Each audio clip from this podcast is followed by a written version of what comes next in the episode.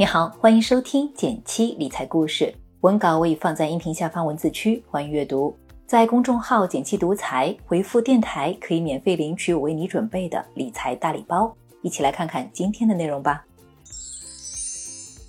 最近行情波动挺大，想起前两天有小伙伴吐槽说，感觉自己是在无效上班，辛辛苦苦上了一天班，打开账户一看，发现赔的比工资还多。基建投资中，对比沪深三百的跌跌不休，中证五百表现还不错，这正是东边不亮西边亮的好处。今天我们就来聊聊关于中证五百指数你最关心的几个问题。什么是中证五百指数？虽然最近走势不错，但它适合长期配置吗？相关基金那么多，我要如何选呢？还是要说明一下，文中提及的个股和指数基金仅为示例，不涉及任何投资建议和利益相关。请根据自己的需求做出独立的投资判断，这也是我们努力做好科普的价值。先来仔细讲一讲什么是中证五百指数。我们之前讲沪深三百的时候也说过，指数都有明确的编制规则，目的就是帮投资者更直接的去了解市场的运行情况。它的本质就是一种选股规则。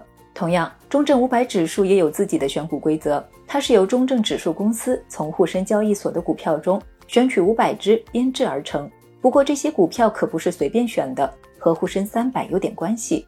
我们知道，沪深三百是由沪深交易所中市值最大、流动性最好的前三百只 A 股组成。那总市值和流动性排在沪深三百后面的第三百零一只到第八百只的 A 股，就构成了中证五百指数。这里给你做了张图，方便更好的理解。所以，沪深三百是带头大哥们。那中证五百就是跟在后面的一群弟弟，别看是排在大哥后面的人，中证五百这群弟弟们可不瘦。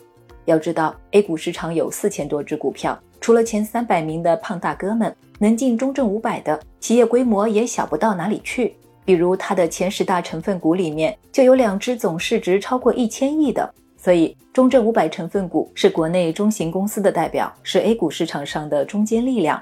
了解完选股规则和成分股后，你可能会问：中证五百指数适合普通人进行长期配置吗？咱们可以从三个方面进行分析。第一，行业配置。首先，我们来梳理一下中证五百包含了哪些行业。从图中能够看出，中证五百指数涉及行业较多，有三十多个。比起沪深三百集中在金融和消费，它的行业分布更均衡，创新属性也明显更强。覆盖了电子、医药生物、基础化工、电力设备和新能源等新经济行业。在从前十大权重股上可以看出，都是今年表现比较亮眼的各个细分行业的优质公司。比如国家提倡低碳环保的政策背景下，主营废弃电池回收的格林美；今年半导体火热的行情下，凭借相关细分业务出圈的士兰微，还有生产服务机器人的科沃斯等。由此可见，中证五百指数从行业配置来说，行业分布很均匀且具有成长性。从成分股来看，大都是各个细分领域的优质公司代表。第二点，赚钱能力。那你可能会进一步想问，中证五百既然代表的是规模适中企业，那赚钱能力是不是比不过沪深三百这个老大哥呢？当然不是，企业是否盈利，这主要看三个方面。首先是中证五百自身的底子，我们前面也讲了。中证五百有几个代名词：中型规模、细分行业优质、成长性。这三个助力加起来，决定了中证五百指数有着规模适中、成长性较好的底子，也由此奠定了中证五百自身发展的基础。再来看看投资环境，去年新冠疫情的特殊时期，大家对市场都持有悲观态度。这个时候，以消费为代表的大公司更能赢得市场信赖。想想去年年底的时候，你是不是经常听到“抱团股”三个字？报的是什么股呢？就是在疫情环境下让大家更为放心的那些大公司。所以那个时候沪深三百指数确实有着不错的表现。而今年二月份以来，随着疫情的好转，市场风格开始有所转变，抱团开始瓦解，紧排其后的中证五百公司就迎来了好的发展机会。最后是政策扶持上，疫情之后，国家一直出台相关政策。提出要以科技创新等手段助力中小企业复苏。今年以来，可以看到扶持中小型企业的新闻是屡见不鲜。所以在此环境下，自身底子加投资环境加政策扶持三股助力输出，以规模适中且具有成长性的中证五百赚钱能力不见得比沪深三百差。第三点，收益数据。以上是从理论来解释中证五百盈利的逻辑，我们再来看看真实历史数据。先来看一下从2005年成立以来中证五百的整体走势。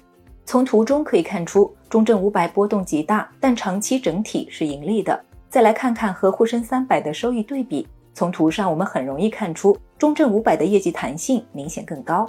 也就是说，当经济复苏时，中证五百能够获得更高的涨幅。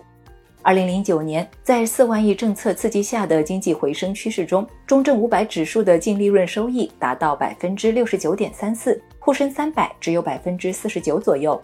不过，对应跌幅，中证五百指数在三年内跌幅超过收益，一度接近百分之八十。这也提醒我们要提前做好风险应对准备，用至少三年不用的钱来投资。二零一三年，以智能手机、影视、游戏、互联网加、安防等新产业的崛起，让以细分领域为主的中证五百有重回视野。这段时间，中证五百的收益是沪深三百的两倍多。在二零一六年供给侧改革推进下带来的经济回暖中，中证五百指数的利润增速也远超沪深三百。到这里，对于中证五百指数，我们可以得出三点结论：第一，行业分布较为均匀，成长性较好；第二，收益更有弹性，长期回报也是不错的；第三，风险较大，最好用三年不用的钱参与投资。所以从这两点考虑，和沪深三百一样，中证五百指数也可以成为我们定投的选择之一。当然，中证五百指数基金有很多只，到底该怎么选呢？接下来就一步步手把手教你。先列举三个挑选标准：第一是费率低，费率低意味着投资成本低；第二是规模大，指数基金规模越大越不容易被清盘；第三是跟踪误差小，跟踪误差越小，说明指数基金跟踪指数越紧密。然后以天天基金手机 APP 为例，第一步打开天天基金 APP，搜索中证五百，点击跟踪基金。第二步，点击筛选，选择购买费率一折、赎回费率小于百分之零点五、非增强型三个条件。为什么不选申赎费率为零的呢？因为这通常是 C 类基金，也就是说，虽然不收申赎费，但在你持有的期间会收取按日计算的销售服务费。咱们如果是想长期持有的话，A 类基金还是更划算的。而增强型的指数基金有可能赚得更多，但也有可能不如指数本身，有一定的挑选难度。咱们下次可以再单独聊聊。第三步，筛选过后，跟踪基金剩下十六只，点击基金规模由高到低进行排序，排除规模两亿以下的和成立时间不足一年的，最后选择跟踪误差小的就可以了。例如极简投资中配置的嘉实中证五百，便是按这样的步骤选出来的。好了，关于中证五百指数的分享就到这里了。如果对你有帮助，不妨点个赞，告诉我们。如果你想继续了解增强型基金，可以在评论区留言，后续有更加干货的分析。另外，我们的新专辑《简七直播间》已经在上线了，每周二晚上八点，我都会在视频号“简七独裁”上直播，解答大家对理财与生活最关心的七个提问。往期的直播内容也陆续整理并上传，大家点开我的头像即可找到专辑并收听。想要和我直播互动的朋友，也可以锁定每周二晚八点来视频号搜索“简七独裁”收看直播，期待直播间见，拜拜。